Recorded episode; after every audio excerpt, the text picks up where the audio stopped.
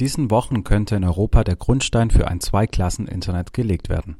In Brüssel besprechen EU-Abgeordnete und Unternehmensvertreter die Zukunft des Internets. In diesen Tagen stimmt das EU-Parlament darüber ab, ob finanzstarke Unternehmen wie Amazon künftig eine bessere Internetübertragung bekommen als die Konkurrenz. Volker Tripp vom Verein Digitale Gesellschaft kämpft dagegen an und erklärt uns, um was es dabei genau geht. Herr Tripp, wie steht es aktuell um die Netzneutralität in Deutschland? Aktuell gibt es in Deutschland keine gesetzliche Regelung zur Netzneutralität. Vor der letzten Bundestagswahl hat die Bundesregierung zwar zwei Entwürfe für eine Netzneutralitätsverordnung erarbeitet, allerdings wurden diese Entwürfe nie in Kraft gesetzt. In dem Koalitionsvertrag der jetzigen schwarz-roten Regierung wird allerdings die Absicht bekräftigt, die Netzneutralität gesetzlich abzusichern. Allerdings wird es auch gleich wieder eingeschränkt mit zahlreichen Vorbehalten, zum Beispiel zu Voice-over-IP oder eben diesen ähm, sogenannten sogenannten Spezialdiensten. Der Hintergrund dafür dürfte wohl sein, ähm, dass äh, man ja den Breitbandausbau voranbringen möchte und Ursprünglich war im Koalitionsvertrag mal vorgesehen, dass der Breitbandausbau staatlich mit ähm, ungefähr einer Milliarde Euro gefördert werden sollte. In der endgültigen Fassung des Koalitionsvertrags ist aber überhaupt nichts mehr davon übrig geblieben.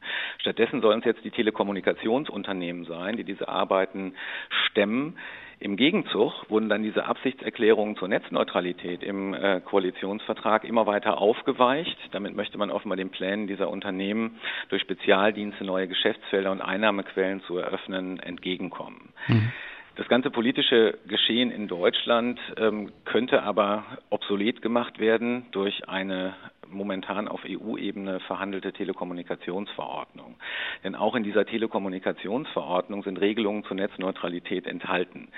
Mhm. Kommt diese Verordnung in ihrer gegenwärtigen Fassung durch, dann wäre es demnächst möglich, beliebte Internetdienste auf kostenpflichtige Überholspuren, die sogenannten Spezialdienste, auszulagern.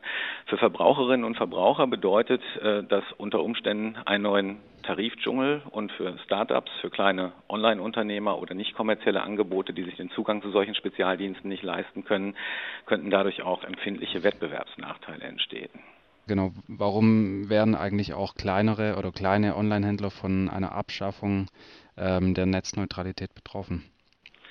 Na, vor allen Dingen diese geplanten Spezialdienste schaffen Markteintrittsbarrieren und Wettbewerbsnachteile für alle, die sich äh, solche Spezialdienste nicht leisten können. Also für alle Händler, die ihre Kunden nicht über einen solchen Dienst erreichen können, entstehen Wettbewerbsnachteile. Ähm, denn bei diesen Spezialdiensten möchten die Telekommunikationsunternehmen gleich doppelt abkassieren. Einerseits bei den Nutzerinnen und Nutzern, die dafür bezahlen sollen, andererseits aber auch bei den Gewerbetreibenden, die über einen solchen Dienst ihre Kunden erreichen. Wer sich jetzt also den Zugang zu solchen Spezialdiensten nicht leisten kann, dessen Online-Angebot ist künftig vielleicht nur noch im Schneckentempo aufrufbar, während zahlungskräftige Player, zum Beispiel Amazon, Apple, Google, ihre Konkurrenz auf extraschnellen Überholspuren ausstechen können. Das kennt man bereits aus dem Mobilfunkbereich. Da gibt es sowas schon länger. Google und Facebook zum Beispiel bieten in vielen Teilen der Welt ähm, Mobilfunkzugänge über Spezialdienste an. Ähm, die ermöglichen den Zugriff auf Google und Facebook auch dann noch, wenn das Guthaben des Nutzers oder der Nutzerin bereits aufgebraucht ist. Das wird natürlich Mobilfunkkunden als Vorteil verkauft. Tatsächlich befördert das die Bildung von Monopolen und bremst ähm, Innovation und Wettbewerb empfindlich aus. Und was können kleine Online-Händler bzw. kleine Online-Unternehmen für den Erhalt der Netzneutralität tun? Der nächste ganz wichtige Termin, an dem man was für den Erhalt der Netzneutralität tun kann, ist der 3. April. Ähm, am 3. April stimmt das EU-Parlament über diese Telekommunikationsverordnung ab und im Rahmen dieser Abstimmung können noch wichtige Änderungen am Entwurfstext vorgenommen werden. Insbesondere die Definition von Spezialdiensten muss unbedingt enger gefasst werden und sämtliche Dienste, Anwendungen, Inhalte des offenen Internets explizit ausgeklammert werden. Ähm, auf unserer Website äh, digitalegesellschaft.de kann man sich äh, näher über äh, die Hintergründe und äh, die Rahmenbedingungen für diese Abstimmung ähm, informieren und genauso auf savetheinternet.eu.